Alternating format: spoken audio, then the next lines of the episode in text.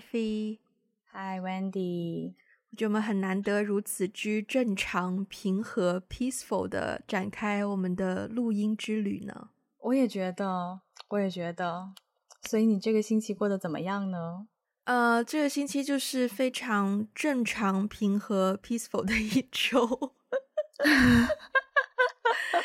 照常工作也是不上不下的忙。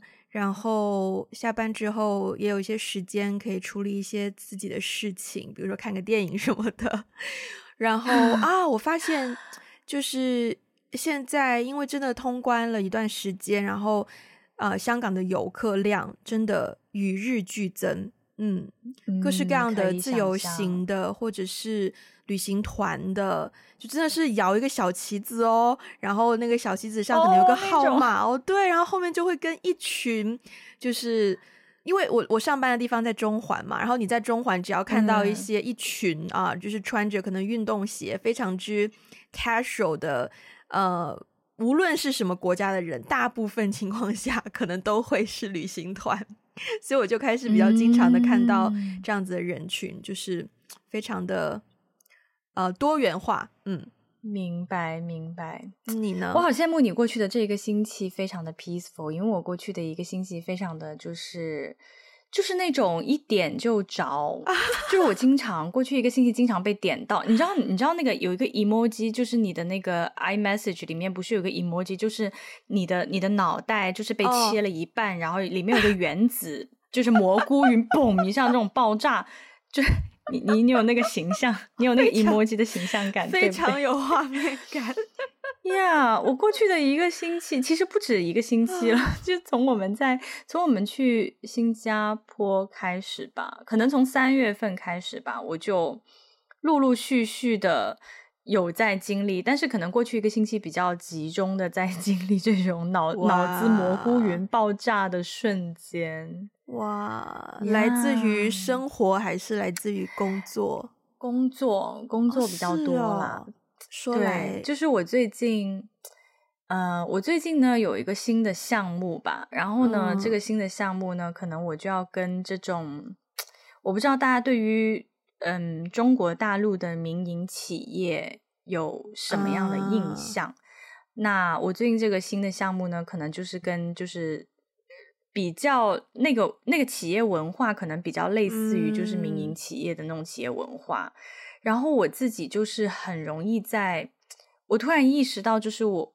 别人可能是对他们来说是惯性，嗯，或者是他们的工作习惯，可是在我看来就遇到非常大的文化冲击。比如说有一个很大的，嗯，其中一个很大的文化冲击就是对于权威的理解这件事情，嗯，因为可能举个很小的例子，比如说我我在工作当中。我其实，我我因为跟他们的一些工作，我才意识到，我可能不是一个这么在乎，或者是会 care 对方是不是一个权威的这样的一个人。嗯、就对我来说，这件事情就是它需要合理。对，比如说我们做这件事情，它是不是合理的？它的流程是不是顺的？它的很多东西，呃，应该是怎么怎么做的？就是我脑子里面可能会有一些框架，然后我觉得哦，可能这样做比较顺，那样做会可能没有那么顺。但是我自从开始了这个新的项目之后，我就发现我周围的人都不是这样工作的。嗯，就可能一些很小的事情，呃，比如说有一些很小的工作任务落到我的时候，诶，我就会我就会有疑问说。为什么要这样做呢？为什么要做这个呢？嗯、其实这个里面有很多的，就是灵活性，有很多空间，不一定要做这件事情啊。但是他们给我的回应就是说，因为老板说啊，嗯，老板说要做，领导说要做，所以我们就要做。虽然只是一些很小的事情，但是我我发现我会非常的 frustrated，因为好像似乎大家。呃，有有有两种现象吧。一个现象就是，我发现大家不太会跟老板说不，嗯哦、嗯。但但有的时候，我会觉得，可能老板只是随口一说，你知道吗？可能老板有的时候，因为老板并不是他实，老板并不实际的做事情。对。那比如说，大家汇报给老板的时候，老板就只是随便的拍脑子一想，就是哦，那就做。不如我们来个 那个什么吧？哎，不如我们那个什么一下吧，这种。对对对对对，对，其实我觉得老板可能自己也并不是想的那么清楚，他可能随便就是拍个脑袋，随便说一句，那就做呗。然后下面的人就会非常的无条件的就会开始做老板说要做的东西，嗯、但是那个工作压到我这里，我就会觉得，嗯，为什么要做？嗯、老板说要做，并不能合理化做这件事情，it doesn't justify 它的本身。我觉得还是要看做这件事情是不是合理。呀，yeah, 所以我最近就遇到比较大的文化冲击，其中一个点是，嗯，就是我我觉得我突然也意识到我，我我对于权威的理解和大家对于权威，就是我现在在在这个环境，大家对于权威的理解好像有点不太一样，嗯、所以我们的工作习惯非常的不一样，也因此产生了很多冲突。就是刚才我刚刚刚讲到那个，就是他跟我说。我我问他，我说为什么要做？嗯，他说因为老板说要做。然后 其实我当时有点生气，我就没有做。结果他做了。然后其实是一件很小很小的事情。然后你知道后来他生我气了啊？哦、呃，他后来就生我气了。他后来就我跟你说，他就是是一个比我年纪大很多的，嗯，一个中中年男人。然后他就生我气了，所以。我觉得他不是一个坏人啦，就是其实平常的相处，他也是蛮 nice 的一个人。但是我觉得可能那个就是他的思维模式和行为模式，他可能会觉得，因为我的不配合，给他添了很多麻烦之类的。Oh. 你知道吗？最近，然后他就不理我了，诶 他要把你拉黑吗？我。我我也也是不至于到拉黑，可是我我我就是没有想到，就是会被一个就是中年男子，就是中年大叔，呀 Yeah, 就就就有点像 Wendy，不要贴标签，不要贴标签。中年确实也是大叔，也没有毛病。嗯、对，但是我只是没有想到，因为我以前可能我上一次被被被拉黑得罪人，还是就是因为我初中高中的时候。可是我竟然被一个 中年大叔就是这样子惹他生气了，对，哇呀！所以我最近对于权威有非常非常多的思考。我不知道你、嗯、你在工作当中，你你怎么看待权威啊？呃，我觉得工作上的权威是一回事。但是，因为其实，在不同的领领域会有不同的权威，嗯、然后大家在各自的生活，嗯、包括家庭里面，也会有一些谁会有一些权威感或什么的，对。但是，嗯、呃，如果只是讲工作当中的话，首先再次庆幸，我觉得我的老板是一个非常 handle 这种权威感 handle 的很好的人，所以他不会让我觉得嗯有。压迫感，或者是不会让我觉得没有沟通的空间，嗯、或者是嗯、呃，他会主动提出可以跟我交流的机会。我觉得这一点至少在工作上，我觉得很好。嗯、呃，因为我的公司并不是一个民营机构，我的公司，我的公司应该就是你的民营机构的另一个完全不同的环境，就是会有很多的职场文化，很多的。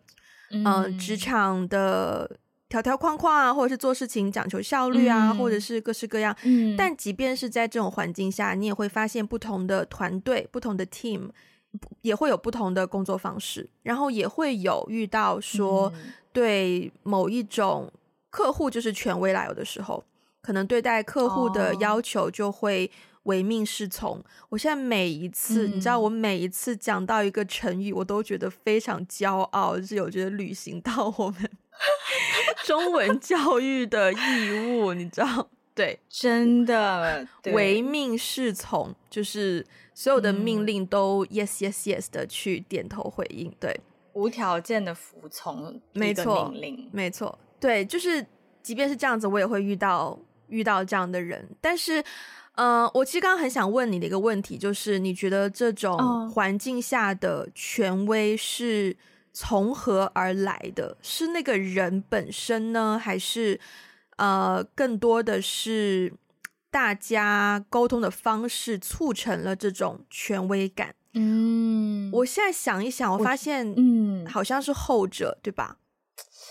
怎么说呢？我觉得它是一个互相促成的过程，嗯，就是说，因为我以前的工作领域，我也在你现在的类似的公司，其实就是外企嘛。我也在外企环境工作过，我之前也在一直也是在偏创业公司、创业团队里面工作，所以我真的是第一次感受到这种 民营企业的文化冲击。可能我觉得是这样，就比如说以前我在。呃，工作当中那个权威是怎么建立的呢？可能是这个人很厉害，嗯，他工作能力很强啊，呃，做着做着呢，他就变成了老板，或是变成了一个负责人，就变成一个 leader，然后大家会服他，嗯，嗯，所以在那个环境下呢，我我可能就不觉得权威是一个压迫，因为，嗯，因为我觉得他说的有道理啊，对吧？我我我遇到不懂的事情的时候，怎么样？我可能去。跟老板沟通这件事情，诶，我觉得老板带了脑子，老板很有脑子，我就觉得诶很有道理。我我被 inspire 到，我服。嗯、对，然后我们是一个就是基于事情层面的沟通，然后而且可能对方工作能力比较强的时候，我也我也不会有任何的意见什么的。嗯，但我现在感受到的一种就是。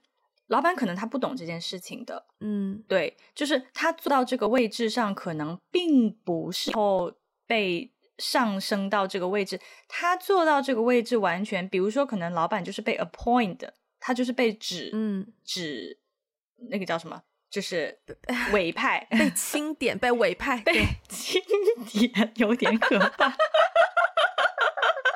我是在天坛工作吗？有点搞笑。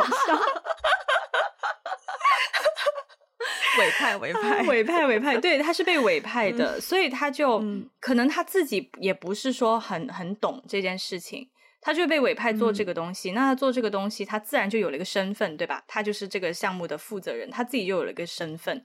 然后下面的人会因为他的身份，可能不是因为他的工作能力哦，是因为他的身份而嗯，就是对他比较顺从的时候，嗯、我觉得这个权威好像就慢慢慢慢被。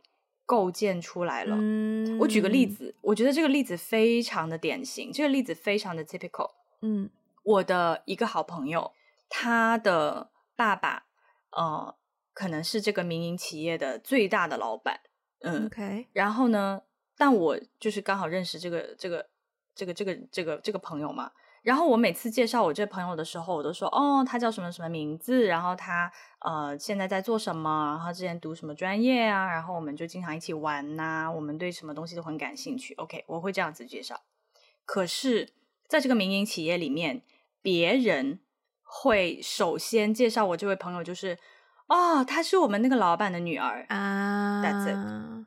对，所以我就发现。就是说，大家会先介绍权威，你懂吗？就是大家会先介绍哦，他背后的权威。嗯、但是可能我没有那么 care 他背后的权威。就是对我来说，大老板又怎么样？大老板又不是人，这不还不是人吗？对吧？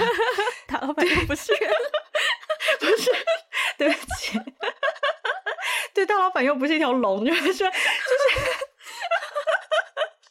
我这样我再这样说下去，真大家真的以为我在天坛工作。好搞笑，嗯，对，大老板也只是人而已，对对。对，他也只是人而已，对，所以我就发现，哎，好像真的就是说，可能我现在所在的环境，大家对于权威的那个惧怕，或者是大家非常看重权威，跟我对权威的理解非常不一样，嗯，呀、嗯，我我我我我我只是想到一个，嗯，就是 hypothetically，OK，假想，啊哈，嗯。如果你老板哦，我觉得这算是一个给大家都可以去想的问题，嗯、就是也是看你跟你老板的关系如何，或是你的环境允许你做怎样的选择。嗯，就是如果你老板问你愿不愿意帮他的女儿补习，应该要怎么回答？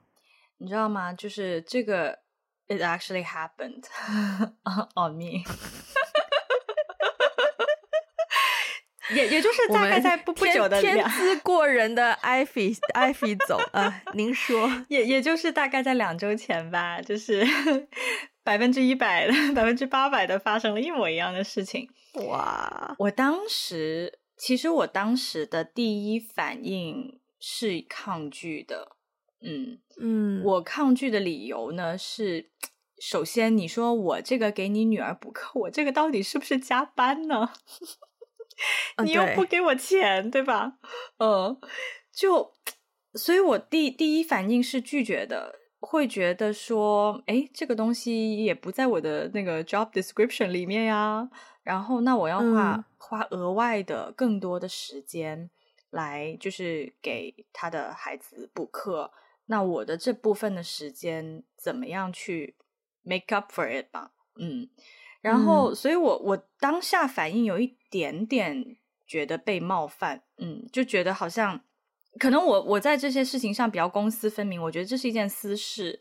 那我如果下了班以后。嗯我还在，就是对你来说是私事，可是对我来说就是个公事，因为是老板的的事情。然后当时呢，嗯、呃，但是我没有立刻回复他，然后我就说，嗯、呃，我我想一想啊，怎么样？我先看看情况怎么样。然后我当时问了我的一个同事，嗯、我就说，哎，这种情况的话，你你你怎么看待这件事情？嗯，然后呢，我的同事的反应也挺奇妙的，他说，哇。老板很看得起你，诶哦，嗯、他的反应是说，老板一定是觉得你很能干呐、啊，而且所以想把更多的就是事情给到你，而且这是一个私人的事情，说明他也很信任你，不然也不会把女儿就是 交给你，嗯、就是说说明他想跟你建立一些私人关系啊，就是你应该开心、嗯、哇。然后我就我就突然意识到，我跟他。看待这件事情的方式和角度好不同哦，就是我我后来在分析这件事情，就是说他因为他在他的 mentality 里面，老板是一个权威嘛，那权威有点像降低自己的身份来问你，问下属，问你，哎，愿不愿意帮助我？就是他他的他的理解是说，因为老板很少作为一个权威，很少展现自己的 vulnerability。这个是一个他的 vulnerability，因为这是他解决不了的事情.他自己没有办法给他女儿补课，对吧.然后所以他就降低了他的身份，然后来问你，然后而且他也不是个命令，他问了你的意愿，呃，嗯、就是问你愿不愿意做这件事情，他也说明他主动想要打开自己的私人网络给你，然后所以他认为这是老板跟你跟老板建立很好的关系的一个机会，嗯，right，然后。所以我就发现真的好不同，因为在我的概念里面，老板并不是一个权威，就是我对权威其实没有什么概念，我也并不，嗯、我不会 worship 权威，我也不会惧怕权威，哦、嗯，所以，所以可能，而且可可能我并没有那么想要跟老板建立私人关系啊，就是对，就可能对我来说，就是就是公公公事公事公事嘛，私事私事就归私事，对对呀，yeah, 所以所以我就发现我们看待这个。这个问题真的角度非常不同，但我获得了，我也很开心，就是说我获得了跟我原来看法完全不一样的另外一面。哦，原来他们是这样子看待这件事情的，那我是不是也可以再中立一点的去看这件事情呀所以后来我意识到，在这这样的民营企业的文化环境里面，好像讲规则不是很行得通。要建立很多的信任和关系，很多事情才可以往下推进。那如果说我接下来还是要有很长一段时间跟这个老板共事的话，我确实需要花一些努力去跟他建立信任也好，跟他建立更多的就是可能公公事以外的关系。那如果是这样的话，我可能会愿意为他女儿做一些事情。但是可能到不了补习啦，因为你知道他女儿要补的是作文，Oh my god，就是作文很难呢，所以我可能我可能到不了，就是真的到补习，但是我也挺愿意跟他女儿去建立一个关系，就是说，呃，如果他在就是功课上有什么不懂的地方，我只能说我尽量，我尽力而为吧，我不能说我一定可以做得很好，但我就尽力而为吧。所以我现在那种在这件事情上，我的那个那种你知道那种排斥感。就少了很多，嗯、对，就是我想我获得了另外一个方面的 perspective 以后，我想给你一个建议，不知道你会不会采纳？你可以考虑看看。嗯、好，What 好 if 你回复你的老板，嗯、跟他说、嗯、，OK 啊，我补习的时薪是每个小时多少多少钱？如果你也 OK 的话，我们可以商量什么时候开始。嗯，我我先说说我为什么会这样建议啊？我，我先说我为什么这样的建议。好，好好呃。首先，首先我听到刚刚就是呃，你你讲到你的反应的时候，其实我的反应跟你是有点相反的，但我又不是完全跟你同事的反应一样。我不觉得这个是老板欣赏我，oh. 我只是觉得哦，老板发现说我的某一些能力刚好符合他女儿的需要，所以他其实是在 offer 给我一个、嗯、like job opportunity。对，我的第一反应其实是这样子的。嗯，所以如果是 job opportunity 的话，就算他没有主动提，呃，有没有薪酬，可是我作为说你要我做这样子的事情，of course I need to get paid。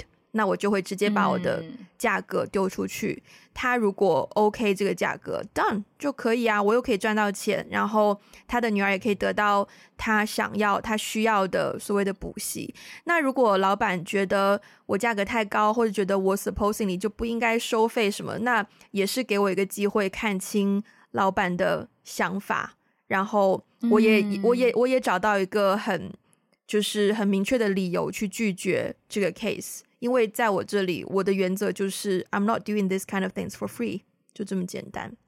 所以，嗯，That's why，对，我会我会选择去这样子回应。明白，明白。嗯，我 somehow 觉得呢，如果这个是在一个，嗯，比如说这是在美国，或是在一个偏西方的国家，我可能也会这样处理。但是在这个民营 企业里面吧，在这个天坛里面吧，我可能不太会上来就提到钱，就是我可能我的处理方式，可能我要么我就拒绝，要么我就就是这摊事情就我就不想摊上这样的事情，或者我我做我也不会太在意钱的这个点，因为我可能三炮感受到的一种文化是。如果在这个阶段就，因为其实谈到钱，还是把它当成一种工作来看待，嗯。然后你刚刚说到你的时薪是多少，这个就是原则嘛，就是好像，哦，我知道了，就是有一种规则感，就是，嗯，我我还是把我的规则感放在了我们的关系的前面。你能不能认同这个规则？如果你不能认同这个规则呢，我们就不做这件事情。但我现在在民营企业里面感受到的那种。大家好像不是，大家好像哦，就好像我不 care 权威，就好像大家不是很 care 规则啊。我知道了，就是我觉得规则这个东西，在这个环境下，啊，好像真的大家不是很被看重，大家还是会更看重，就是我跟你的关系怎么样，权威说了什么，权威怎么样。所以如果我把关系丢出，哦不，如果我把规则丢出来说。这是我的原则，这是我的实心，这是我怎么怎么样。你要做就做，不做就是我觉得如果这样的话，可能会把关系变得更糟糕。我感我的我的猜测啊，就是如果发生在这个 case 上的话，可是这样你不就牺牲了你自己吗？所以我现在的 strategy，所以我现在的 strategy 就是说我我我不跟他谈钱，但是呢，我也不希望他对我有要求。因为我觉得吧，就是就是你你想想啊，我觉得他可能给不到我想要，我我我我自己是有个时薪的，我做 freelancer 是有个时薪的，对吧？我觉得他肯定给不到我的时薪的那个要求，更何况补习这件事情比我比我日常的工作难度是更大的，因为我不熟悉这些东西，所以我自己要额外的去做功课，呃，去去能才能够帮他女儿做这件事情。但是呢，就是说，如果一旦我收了他的钱，嗯，我不知道你会不会有那种感觉，就是我对我不是那么百分之百自信认可的时候，我是不敢收别人钱的。就是我宁可就是哦，我只是一个 volunteer，我只是免费来，就是 try my best 来做这件事情。但是你也不要对我有要求。可是如果我收了钱，我觉得对方可能就会对我有要求，他可能就会希望通过我的。补习女儿的成绩可以提升，但是我完全不能 guarantee 这件事情。我懂，对吧？哦，就就着就就着你前面，就但是我想我想说的是，嗯，呃，没有错，呃，嗯，如果对方是付钱给我做这件事情的话，代表他可以对我提到一些要求。但是我想要讲的是，无论对方有没有付钱给我，就算我只是 volunteer。嗯我知道我自己要付出的 effort 一定会是一样的，就是我 volunteer 付出那个 effort 也是 worth something 的，也是值得一些回报的。嗯，所以我大部分情况下，对，特别加上听上去你跟这个老板现在也没有发展到一个。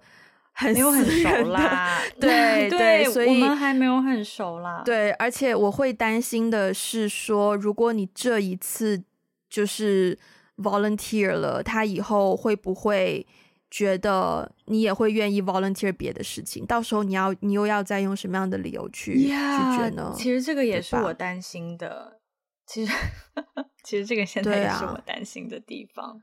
对啊，哦。We'll see, 再想想吧，这个再想想，再想想，好难哦，嗯、在天坛工作真的好难。哎呀，真的是跟龙工作好难。我想，我想到一个另外的一个问题，也是顺便可以回答你前面问的一个问题，嗯、就是关于我怕不怕、惧不惧怕权威这件事情。我觉得可以用一个问题来思考我跟权威的关系啊。就是问出来，大家都可以去想想看怎么回答。就是一个很简单的、很 practical、很生活化的问题。你会闯红绿灯吗？我看情况啊，对 吧？看情况。对，对这个就是这个就是这个点。我记得我们小的时候呢，呃，就是在上学的时候，课本里面教的就是红灯停，绿灯行。OK，它就是一个规则。Yeah. 但是越长越大，就是在城市里生活的久了，然后也。去过不同的城市，你会发现，首先有的时候红绿灯的设置是不太呃不太 make sense 的，不太合理的。就比如说，有的时候可能你明明行人是绿灯，但是车辆就还是可以右拐过来，就是需要你可能看到车，你会虽然是绿灯，但是你看到车在往这边开，你也会比较害怕，你也不会走，即便是绿灯，明明是行人的行驶时间，对吧？嗯，然后剩下一些情况呢，就是在一些车辆非常非常少的路段或者是时段，OK，嗯，你就是干等了两分钟，你的红灯终于过去了，那两分钟都没有车来，嗯、然后终于到你绿灯，你才走，嗯、那前面那两分钟你就 literally 为了那个红灯浪费了你的两分钟，OK，嗯，所以呢，我现在呢就会。我先看路况，我会先看路况。嗯，红绿灯是一个帮助我判断的依据，但是不是我完全依附的准则。嗯，嗯，然后我会想到，我会觉得这个问题可以跟权威连接在一起，是因为说。嗯、呃，我曾经听到身边的人就是会觉得闯红灯就是一种没有素质的行为，嗯、就他会说啊，好像这边的人素质越来越低了，因为看到越来越多人闯红灯。我当时听到这句话，我是有点疑惑的，就是因为我自己也闯红灯啊，就是按照你的说法，但是我不觉得我是一个没素质的人，所以就会就会就会觉得说，哎，所以是谁规定这样子是有素质还是？没素质，那规定这一种东西的这个东西，它是一种权威吗？它好像是一种权威。嗯嗯，就再回到前面我也提到的那个问题，就是权威到底是在权威之位的那个人产生的，还是上下的互动去产生的？我觉得我现在讲完，我觉得好像大多数时候是一个上下互动而构成的权威感。就是在那个位置上的人，他可能只需要做百分之二十的事情，可是底下的人对他的顺服会成就剩下的百分之八十。会，嗯，我觉得会，嗯、对对对对，Yeah。然后听上去好像会比较呃觉得沮丧，觉得呃 frustrating，但是我自己，特别是在我意识到这件事之后，我会发现我更加应该要。Take up that responsibility 去阻止这种权威的构成。嗯嗯嗯，我觉得那个权威的点是在于，哎，其实我想回应一下关于闯红灯这个点。好，我我觉得对，因为我我我也听过很多啊，说啊闯红灯就是没素质。但是呢，我觉得素质这个东西也很主观，因为不同地区的素质就是不一样。嗯你比如说，你你比如说在，在在日本真的是没有人闯红灯，就是大家真的，我就半个小时没有车过去，你大家也等，也真的在等。所以我刚到，就是刚到美国的时候，而且也不是所有的地方，就比如说我我我那时候在纽约上学，每个人都在闯红灯，没有人就是 care，、嗯、而且而且它变已经变成了一种嗯约定俗成的规矩，叫 jaywalk，jaywalk 就闯红灯，就是对，it's okay to jaywalk in New York。然后因为因为每个人都在赶时间嘛，谁谁有空等你啊？两、oh, 分钟过去了，我股价大跌个百分之多少什么的，所以。所以我觉得权威，所以我觉得像素素质这种东西，包括我觉得素质它跟规则有关嘛。对，那制定规则就像你说的，嗯、我觉得规则是人制定出来的，而且是有权威的人，就是等于是说他说了算，什么样、嗯、什么样的规则要遵守，什么样的规则他可以是一群人，他不一定是一个人，他可以是一个群体，对。对对对，但是这个东西就是蛮主观的。你在特别繁忙的大城市，没有那么多人真的会乖乖的等红绿灯，因为有有的时候他就是很赶时间。可是你在一个 乡间乡间小道，也没有必要有红绿灯，说实话。因为因为可能就很闲嘛，半个小时 真的就只有一辆车。对呀、啊，所以他也没有必要有红绿灯呀。Yeah, 所以，所以我就是刚刚你说到这个，我我也蛮认同的。就是说，他有的时候制定规则这件事情本来就可以很主观，本来就是根据当地那个地方的习惯去去去制定的嘛。然后你刚刚说到说，嗯，权威这个东西是怎么，呃。被实现的，被对被实现的，我觉得它本质上是大家怎么看待权力的问题耶。嗯，嗯，因为像好像你看，有的人、嗯、像我刚刚举的那个例子，就是你你刚刚说啊、呃，有的人他可能在那个位置上，他做百分之二十的事情，然后剩下的百分之八十，但是他有百分之八十的权利可以去行使他的他的很多的权利，嗯。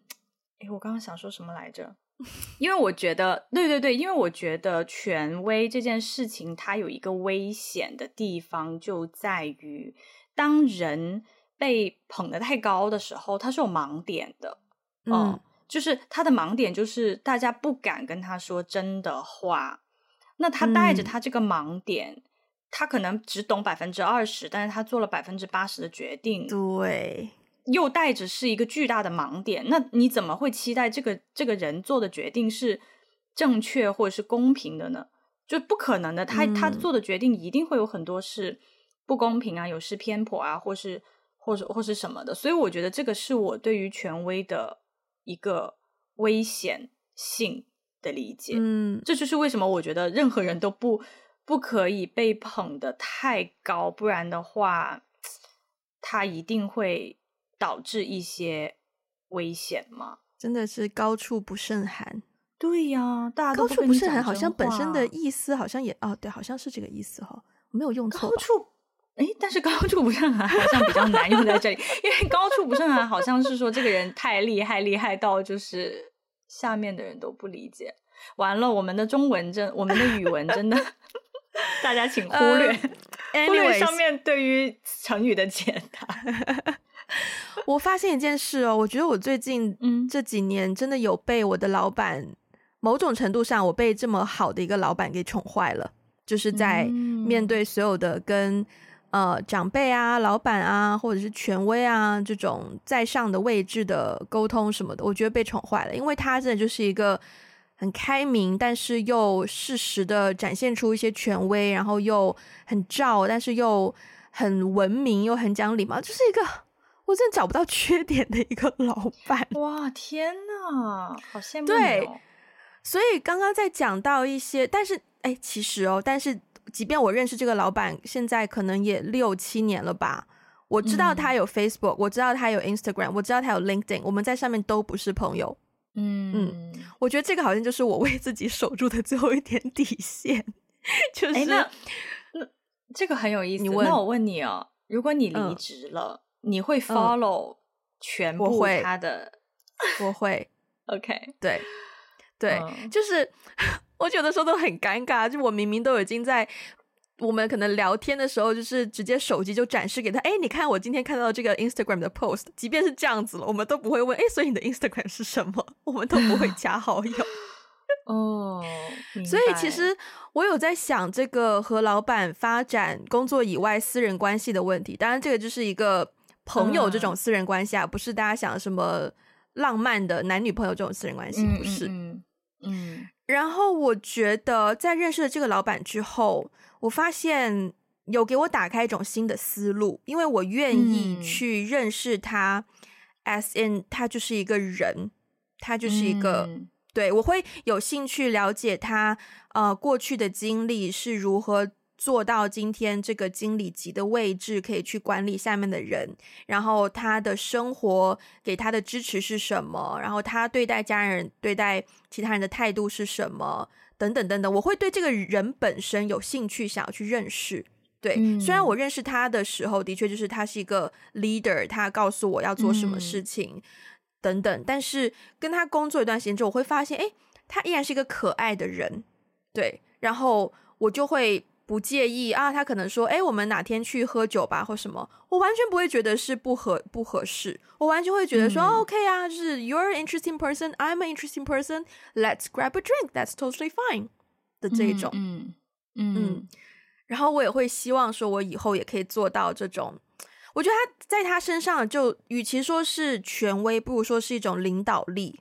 嗯嗯，就是他偶尔会有一种权威感，特别是当他发现说，因为我也会做错事嘛，可能我提出了一个不应该有的，嗯、可能比如说违反公司 compliance 的想法，他就会斩钉截铁的利用权威感告诉我说不行，绝对不行。然后这个时候我就觉得，嗯、哦，OK，虽然平时我跟你就是呃可以 casual，但是到了一些点上，你还是会遵守你的。位置该做的事情，嗯、我也觉得对，是有权威感的，是有种威严在那里的。对，我觉得他那个度拿捏的非常好。嗯，我觉得首先你刚刚提到他展现的是一种领导力，不仅仅是权威，他、嗯、是一种领导力。对，我觉得权威跟领导力很不同，很不一样。嗯、就是可能可能在我的工作领域里面，我看到的大部分情况。人都在行使自己的权威，而不是领导力。你你知道很很神奇，就是我我们以前就是我不是说我本科学政治的嘛，然后呢，就是我们讲到说大国之间的博弈，它是有它有一个理论，就是说大国之间的博弈，就是周围的其他的国家跟你建立关系，到底是因为惧怕你呢，还是因为你很有领导力？然后我记得印象很深，就是老师有说一个例子，就是软实力和硬实力。硬实力是让人惧怕的。什么是硬实力呢？就是你的军事力量。嗯，呃，那些军事力量很硬嘛，对吧？一个原子弹扔过来的。对。然后那软实力呢，就是那种别人就是文化输出的东西，就是别人对你输出的东西，你的观点。你的文化，比如说大家都说日本的软实力做的很厉害，嗯、因为之前确实它的动漫文化什么的，嗯、吸引了很多其他感兴趣的其他国家的年轻人。嗯、对，这可能就是一种软实力的体现。软实力的体现，它可能是更多的会出于嗯、呃、好奇，潜移默化的，对，潜移默化的出于啊对你的这个文化的喜欢被吸引。被你的价值观什么内核东西吸引，然后去想要跟你建立关系，但是硬实力通常都是令人惧怕的。我觉得软实力和硬实力很多时候放在你刚刚说的那个例子里面，嗯、我觉得有这种效果。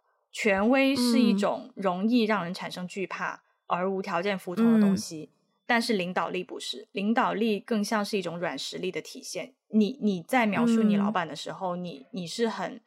自然就是你很服他嘛，你觉得这个人是个有意思的人，做事情也很专业，然后边界该把握到什么度也把握的很好，所以你很服他。你你、嗯、，it's a pleasant experience working with him。对，没错，对，所以我觉得软权威和领导力本质上是很不同的。嗯。我真的觉得我被宠坏了，以后离开了这个老板之后，我就只能自己做自己的老板了。哎、对，你就你就只能想办法继承他的领导力。呀，yeah, 但我觉得这是一个很好的体验，因为我我实着认为，其实我在最近在着是什么着实吧？哦，对不起，对对对对对，学中文的同学们是着实，因为我我我认为我在过去的工作经历里面，虽然我也遇到过很糟糕的老板。嗯，但是我确实没有遇到过那种，可能因为我都没有在非常非常传统的民营企业里面工作过，所以我其实很少遇到那种老板会就是用权威去去压你，去说哦，这件事情一定要这样做，因为我就是老板，我说算。嗯、我其实很几乎没有遇到过这种，我只是遇到过那种就是自己没有什么能力，然后还要去指使别人的人，但是呢。大部分情况下，我的嗯，我之前工工作的老板们呐、啊，都是还蛮听意见的。嗯、对，就是因为这件事情实际上是我来做，嗯、不是他来做，所以他会蛮他他们大家都还是会蛮听。那你你是怎么想的？嗯嗯，他他们会听你这样做是不是合理的？呃，是对的。所以我觉得我对于权威的认识在职，这尤其在职场上，我对于权威的认识是我最近。这一段时间，因为这个新的项目，我又重新 有了一种新的认识。嗯、Yeah，、嗯、对啊，对啊，是我之前没有太大思考过的吧？嗯，嗯，也挺好的。我觉得就是时不时遇到一些发生一些新的事情，才可以翻新我们的一些对一些东西的认知，然后也可以考验我们之前所思考的东西。到底是不是合适的？是不是 practical 的？是不是足够应对我现在遇到的问题？嗯，嗯，我我其实有点好奇哦，就是你觉得你是一个怕权威的人吗？哦，我不是啊。嗯，那你小时候，你你小时候有什么经历是？就是你怎么理解权威？就是你小时候你认为什么样的人是有权威的人？嗯，首先。从一个小朋友的角度来回忆这件事情，我必须要说，oh, 权威这个概念是大人教给我的。嗯嗯嗯呃，什么样的人是有权威的人呢？嗯，什么样的人是有权威的人？他可以惩罚你的人，他有能力降临一个 punish、oh. punishment 到我身上的人是有权威的人。嗯。但是我现在说出来，我发现，在小时候很长一段时间的印象当中，“权威”这个词好像偏负面多于正面。嗯、对，嗯、对，就可能学校的某些老师，嗯，是是是是啊，对，因为像我爸妈小时候不太会打我啊，怎么样，所以我也不会觉得他们是 很有权威的人，他们就是。哦呃，可以，他们算是可以沟通的父母，其实，嗯，对，嗯、所以我也不会觉得他们是。我真的是越长大，听到权威，要么是从大人的口中听到，要么是从同龄人的口中描述大人的时候听到，或者是同龄人经历过跟权威的交涉，哦、然后得到一些可能不太愉快的经历，当然也可能有愉快的，我不太记得。然后在跟我转述的时候，嗯、他们会用到这个词。对，嗯嗯，明白明白。说的更直接、更好理解，也更难听一点。我可能大多数情况下是会忽略或是轻视权威的。对，嗯，明白。嗯、我跟你挺像的，就是我从小，可能大家小时候对于权威，因为这个问题，我也问过一些人，可能大家对于权威的，就是第一印象就是老师嘛，因为老师要。对啊，老师可以骂你，老师可以惩罚你，老师可以告状啊，老师可以跟你家长讲坏话。对对，嗯。但我小时候对老师的印象，我从小也是不怕老师的人呢，所以我本身就也对于权威的概念比较模糊，而且我我我我父母也不是那种就是说一不二，你一定要这样做。但但是我觉得这个不是 take it for granted，是我抗争的结果。我可能从小就比较有抗争精神，嗯、就比较反骨吧。就是我也不会家长说什么就听什么，然后老师我也没有觉得老师很、嗯、很很怎么样。我反而可能因为小时候对，我对权威的概念是来自于老师，我看到很多老师滥用他们的权威和权力，嗯、做一些不公平的事情，所以我对权威的印象也比较负面。嗯，嗯是我真正开始工作了以后，呃，我发现我身边的朋友啦，呃，甚至即使我们在同样的职场，我发现有的人也是有一些同事也会对权威、对老板。格外的惧怕，或是格外的顺从的时候，包括对客户也是啊。我是那种会教训客，嗯、不是教训客户，教育客户啦哈。嗯、对，就是我会发现大家哎，对待客户的态度跟对待老板的态度跟我非常不一样的时候，我我才会意识到说，哦，我好像真的不是很 care 权威、嗯、versus 其他人的反应。对呀，yeah, 所以我觉得这个真的是很。对，就是我们对权威的看法和态度，真的还蛮影响这个你你所在的这个职场文化，影响你做事情的方式啊，影响很会影响很多很多东西，影响很多关系。我突然发现，对，但是这么一说完，你问我说权威重要吗？我依然会觉得它是重要的。当然，当然，嗯嗯，嗯只是说，呃，怎么样对待他，怎么样和他相处是。不应该盲目的去遵遵从某种规则，而是应该可以比较哲学性的去思考这个问题。而且，其实我刚刚有个画面闪过，我想起小时候，因为我成绩好嘛，嗯、所以常常会被老师抓起来做一些什么纪律委员啊、学习委员啊这种，或者是小组长这种。嗯、然后我想起来，其实小学的时候有段时间，我们班里风风靡过一件事，就是管纪律的人。他常常会有一把很长的直尺，嗯、然后谁讲话或者是谁做了什么小动作，他就可以，嗯、我不记得有没有直接打人，人但是至少一定会有敲他的桌子。嗯嗯，其实这个也是一种滥用 滥用职场权力，啊、这个绝对是啊，这绝对是、啊。但但这样想回去，嗯，小朋友是怎么会怎么会从哪里看到要这么做的呢？小朋友为什么觉得这样做就是一种有威慑力、有震慑力的动作呢？他从哪里学到的这个东西呢？对吧？那肯定是看大人啊，对啊，对啊。所以，嗯、我们都是大人哦，所以我们要树立好自己的好榜样哦。就是 you know，对对。哎、嗯欸，我其实最近有一个、嗯、呃想法啦，这个想法就是我、嗯、我会思考很多领导力的。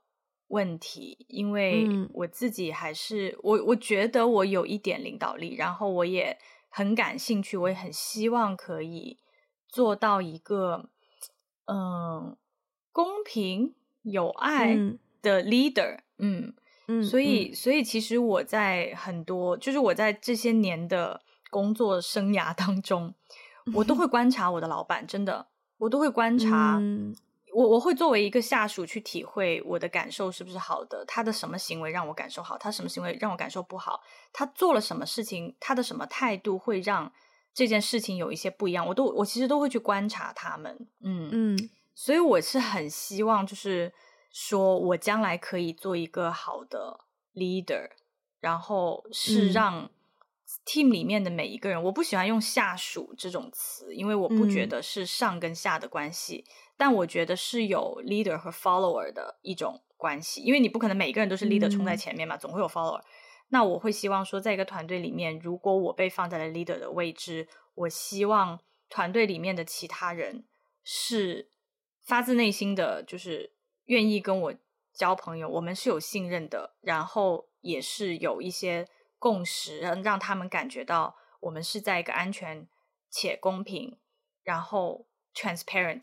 的一个环境里面工作的，我就是我最近常常会你知道记记小 记小笔记，你知道在那说，哼，这个领导啊怎么怎么样？但 但也有一些我觉得，我对我将来一定要不要成为他，red flag。对，可以的，艾菲总，可以的。好，我们今天 节目就到这边。如果大家喜欢我们的节目，欢迎分享给你身边的人，也不要忘记去 Apple Podcast 还有 Spotify 给我们一个五星的评分，留下你的评论。那如果想要加入我们听众群，可以联络我们的接线员，他的微信 ID 是 One Call Away Podcast。大家也可以在各个 social media 上面找到我们，我们会发很多照片啊，生活的一些琐事啊，以及我跟艾菲之间的，you know 一些吵吵闹闹的小互动啊。比如说上期节目我们不是就聊到这个，对，呃、买了水果，然后我就在 social media 上面揶揄了他一对啊，对，social media 包括有 Instagram，呃，微博、Facebook，还有微信公众号。我必须要承认，微信公众号比较少发，所以比较多都在 Instagram 和微博两个平台。呃，然后如果想要我们的中文 transcript，大家可以去 Patreon 还有爱发电找到适合你的套餐。那如果愿意给我们一些实质性的经济支持的话呢，也可以在这两个平台上面支持我们。那我们今天节目就到这边啦，下次再见，拜拜，拜拜。